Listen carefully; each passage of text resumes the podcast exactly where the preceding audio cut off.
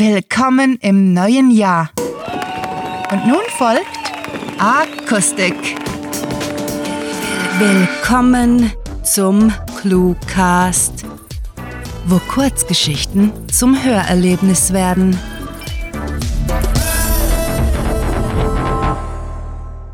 Familie Fröhlichs Farnfarm.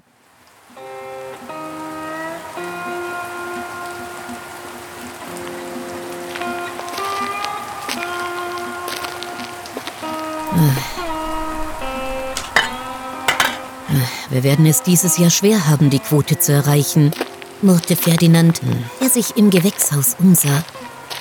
In dem humiden Klima standen Farne aufgereiht, soweit das Auge reichte. Franziska, seine Frau, pflichtete ihm bei. Ja, die Spinnmilbenplage hat den Fahnen ordentlich zugesetzt.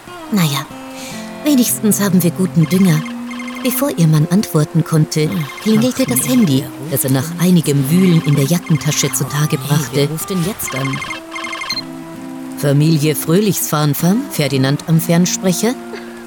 Er lauschte der Stimme am anderen Ende, bis er schließlich meinte, Fritz ist noch in der Schule, er darf nachher gern zum Spielen vorbeikommen. Wartend piekte er einen Schwertfahren mit dem Finger. Super, bis dann. Danke. Schönen Tag. Ah, das war Faye von den Farnes, oder? Ja. Fritz kann heute Abend mit deren Jungs spielen. Du solltest echt aufhören, Fernsprecher zu sagen. Franziska schob die leicht beschlagene Brille auf ihre Nase zurecht. Immerhin leben wir im 21. Jahrhundert. Ja, ich weiß, ich weiß. Die Gartenhipster finden das sicher lustig, weil es auch mit einem F beginnt und Vintage klingt. Vielleicht, gab sie zurück und konnte ein Kicher nicht unterdrücken. Aber du findest es am lustigsten von allen. Farnfarmer Ferdinand Fröhlich. Freilich, Franziska, gluckste er. Grinsend knuffte sie ihren Mann in den Oberarm. Ach, halt die Klappe. Damit gingen beide wieder an die Arbeit, untersuchten Farnstaude um Farnstaude auf Schädlinge. Aus einem entfernten Radio dudelte dazu ein Rockklassiker, begleitet von den Regentropfen, die auf das Glasdach prasselten. Hm.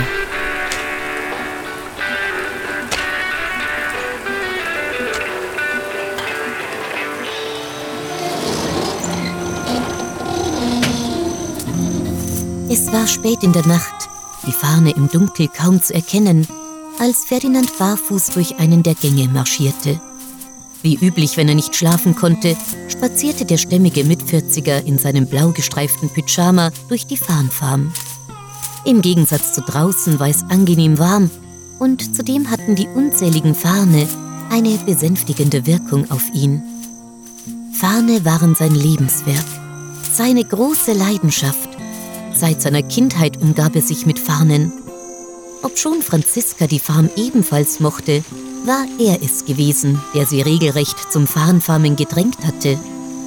Sanft strich er mit seiner Handfläche einer Reihe Frauenhaarfarn entlang und glaubte zu fühlen, wie der Farn ihn zurückstreichelte. Schön gewachsen Gäbe es auf dieser Erde einen Menschen, der den Titel Farnflüsterer verdiente, dann Ferdinand.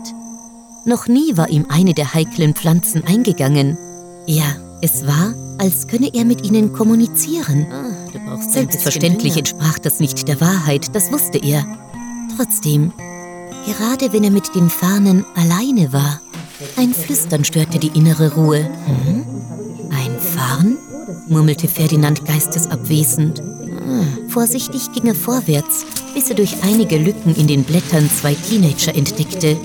Natürlich. Ah, enttäuscht ließ er den Kopf hängen. Klar, Farne konnten nicht sprechen und Halbwüchsige stiegen in Gewächshäuser ein, um an Marihuana zu kommen. Keine Neuigkeiten für Ferdinand, aber man durfte ja wohl noch hoffen.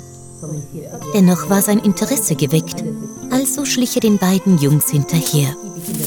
Ihm war unwohl, Besucher dieser Sorte zu haben, doch solange sie die Fahne in Frieden ließen, hatte er nicht vor, etwas gegen die Frechdachse zu unternehmen. Sag mal, was für Zeug baut dieser Depp eigentlich an? Zischte der kleinere Teenager, was sein Kumpan mit einem gleichgültigen Brummen beantwortete. Was weiß ich, Fingerhut? Irgend so ein Grünzeug, jedenfalls kein Gras. Damit riss er ein Blatt eines mächtigen Nestfarns ab und hielt es unter die Nase. Nee, kannst du nicht rauchen. Nun waren sie zu weit gegangen. Niemand, wirklich niemand, tat seinen Farnen weh. Holt sie euch, sie sind freiwillig, brüllte Ferdinand mit Feuereifer. Sogleich schritten die Fahne ans Werk und rächten ihren Artgenossen. Scheiße, was? Ein Geweihfahnd stieß mit seinen Hörnern zu, durchbohrte das Herz des Größeren, während ein Schwertfahnd blitzschnell wuchs und die Haut des anderen durchschnitt. Ein Topf mit einem Nestfahn kippte vom Regal und er schlug den mit Schnittwunden, ehe seine Blätter ihn zu kleinen Stückchen zerhackten. Derweil erstickte ein starker Frauenhaarfahn den anderen unter seinen zarten Wedeln.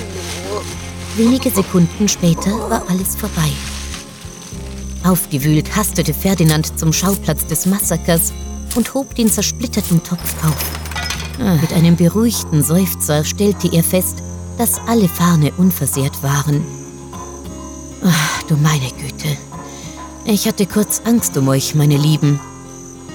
Nachdem er seine Erleichterung kundgetan hatte, räumte Ferdinand die Sauerei auf. Einzig die Leiche des Teenagers, der nicht zerstückelt worden war, machte ihm zu schaffen, weil seine Gartenschere ein wenig stumpf war.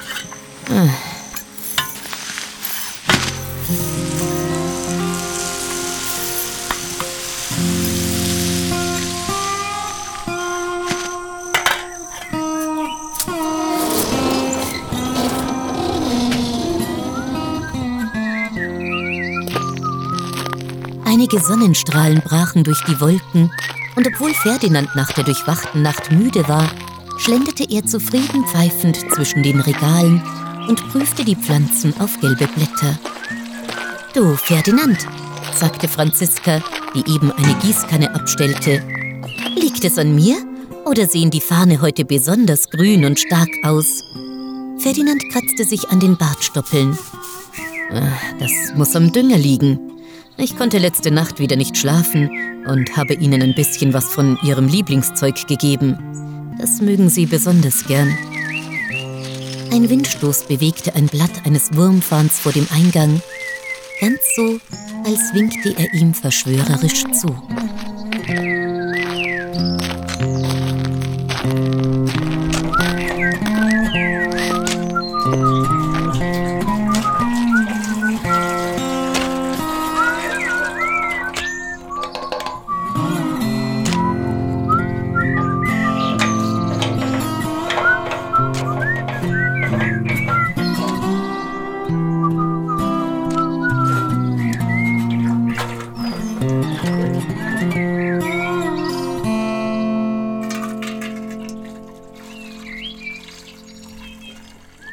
Das war Familie Fröhlichs Farnfarm, geschrieben von Sarah. Für euch gelesen hat Birgit Arnold. Diese Kurzgeschichte wurde nach einer Titelvorgabe verfasst. Wenn euch diese Hörgeschichte gefallen hat, dann besucht uns auf cluewriting.de, wo Lesefreunde hunderte Kurzgeschichten aus jedem erdenklichen Genre finden. Wöchentlich erweitern wir unsere Sammlung um eine neue Story, die mit vorgegebenen Stichworten, unseren Clues verfasst wird, sodass es euch nie und nimmer an literatastischem Lesestoff für zwischendurch fehlt. Euch gefällt unsere Arbeit und ihr möchtet eure Freude mit uns teilen? Dann schaut auf patreon.com slash cluewriting vorbei und unterstützt unser Projekt mit einer Kleinigkeit. Damit werdet ihr zu den Grandiotasten, die wir mit literarischen Rewards wie exklusiven Kurzgeschichten und der Möglichkeit, als Gastautor bei uns aufzutreten, beschenken. Apropos Grandiotasten. Was wäre der Cluecast ohne seine Stimmen? Auf unserer Seite entdeckt ihr sie alle. Also besucht diese Helden des Cluecast auf cluewriting.de slash cluecaster und vergesst nicht, dem Echo ihrer Stimmen zu folgen. Das war es für diese Folge und wir verabschieden uns mit dem Cluecaster-Kampfschrei.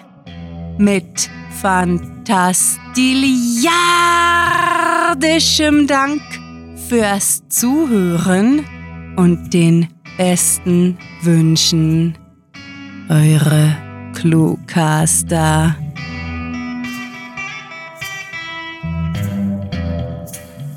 Hoffe nicht, sondern nimm es selbst in die Hand und eliminiere alle Hindernisse. Der Cluecast ist eine Produktion der Literaturplattform ClueWriting. Für Feedback, Anregungen, Literatur und weitere Informationen begrüßen wir euch jederzeit auf www.cluewriting.de. Grandiotastischen Dank.